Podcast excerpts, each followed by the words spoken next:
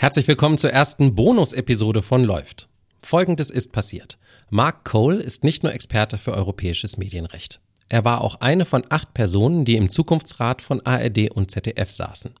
Dieses Gremium wurde ja vor rund zehn Monaten eingesetzt. Wir hatten vorher auch schon hier im Podcast mit Frauke Gerlach vom Grimme-Institut darüber gesprochen, welche Empfehlungen er aussprechen sollte. Und die wurden dann auch, überraschend früh, am 18. Januar, der Öffentlichkeit präsentiert.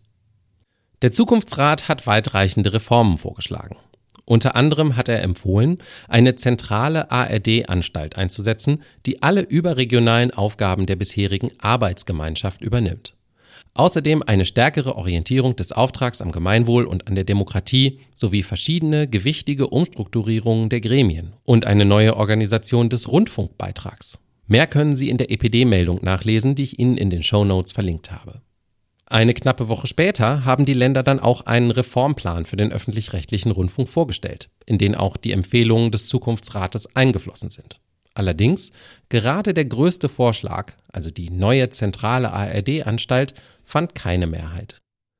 Wo ich jetzt Mark Cole, also für die letzte Sendung, gerade schon mal am Mikrofon hatte, wollte ich ihn auch unbedingt fragen, was er davon hält. Das habe ich auch getan. Im Schnitt haben wir in der Redaktion dann aber festgestellt, dass wir es nicht so hilfreich finden, wenn am Ende eines ohnehin schon langen Interviews zum Digital Services Act noch einmal ein ganz neues Thema aufgemacht wird. Deswegen haben wir uns entschieden, Mark Coles Antwort in diese Bonus-Episode auszulagern. Sie ist nicht sehr lang, aber es lohnt sich, sie zu hören. Also, wie zufrieden war Mark Cole mit dem, was die Länder in Reaktion auf die Pläne seines Gremiums vorgestellt haben?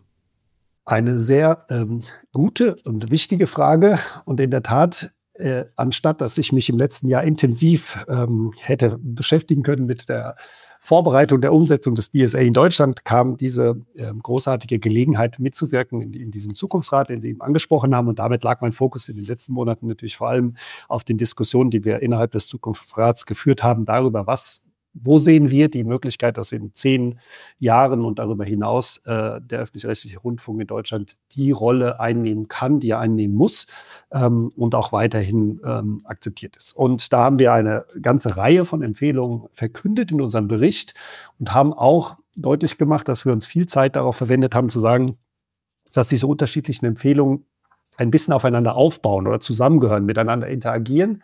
Ähm, also wir haben jetzt nicht gesagt, es gibt zehn mögliche Maßnahmen und davon kann man drei nehmen und das ist schon mal ganz gut, sondern wir haben gesagt, insgesamt ist das, wir haben das als Kraftakt bezeichnet, ist das eine Art Gesamtpaket, das idealerweise so in dieser Art umgesetzt werden sollte, mittelfristig in, in einen gesetzlichen Rahmen. Und dann haben die Länder sehr schnell reagiert, wie sie gesagt haben, und haben da ihre bei der Klausurtagung der Rundfunkkommission in Bingen verschiedene eigene Ideen, die sie am entwickeln waren, mit unseren Empfehlungen abgeglichen und darauf basierend schon mal ein Signal äh, gegeben, wo, in welche Richtung sie die, die, die nächsten Schritte sehen. Und da ist tatsächlich, wenn man der Medienberichterstattung, und das ist auch die einzige, die wir haben, glauben kann, nicht jeder einzelne Punkt, den wir aufgeworfen haben, sofort auf vollständige Zustimmung bei allen Ländern gestoßen. Ich bin ein bisschen vorsichtig darin zu bewerten, wie zufrieden oder unzufrieden bin ich, äh, weil natürlich es am Ende darauf ankommen wird, worauf einigen sich die Länder dann tatsächlich. Also das ist ja jetzt zunächst einmal eine Art Eckpunkte sammeln. Und wie sieht das dann aus, wenn zum Beispiel irgendwann ein ähm, Reformvertrag oder Reformänderungsstaatsvertrag zum Medienstaatsvertrag kommt? Was mich sehr ähm, positiv stimmt, ist, dass diese dieses Aufbruchssignal, was wir hoffentlich äh, mitsetzen konnten mit unseren Empfehlungen, tatsächlich sofort aufgegriffen worden ist, dass es einen intensiven Dialog über diese ähm, Fragestellungen sowohl innerhalb der Länder, aber auch mit den anderen Beteiligten, sowohl den Anstalten, den öffentlich-rechtlichen Rundfunkanstalten, aber auch mit der ähm, mit, mit anderen Stakeholdern, beispielsweise Unternehmen, Privatunternehmen im, im Medienbereich gibt, dass nicht von vornherein gesagt worden ist, es gibt Teile unserer Empfehlungen, die kann man auf gar keinen Fall äh, verfolgen und das, obwohl einige davon aus meiner Sicht einen erheblichen Umbau ähm, mit sich bringen.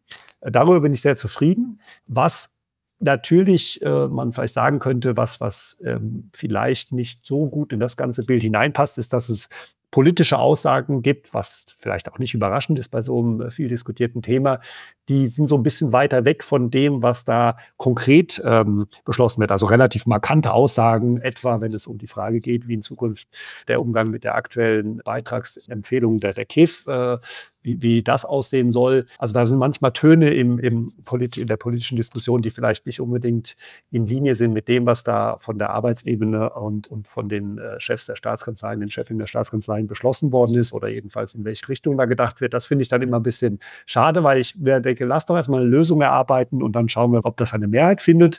Äh, aber im Großen und Ganzen bin ich doch sehr zufrieden, dass es nicht, wir, wir haben definitiv nicht ein Papier erstellt, das ist mein Eindruck jetzt, das einfach nur abgeholt worden ist und dann in, ins Regal gestellt wird, sondern das ist die Basis der Diskussionen und äh, das ist mehr, als man sich, glaube ich, wünschen kann.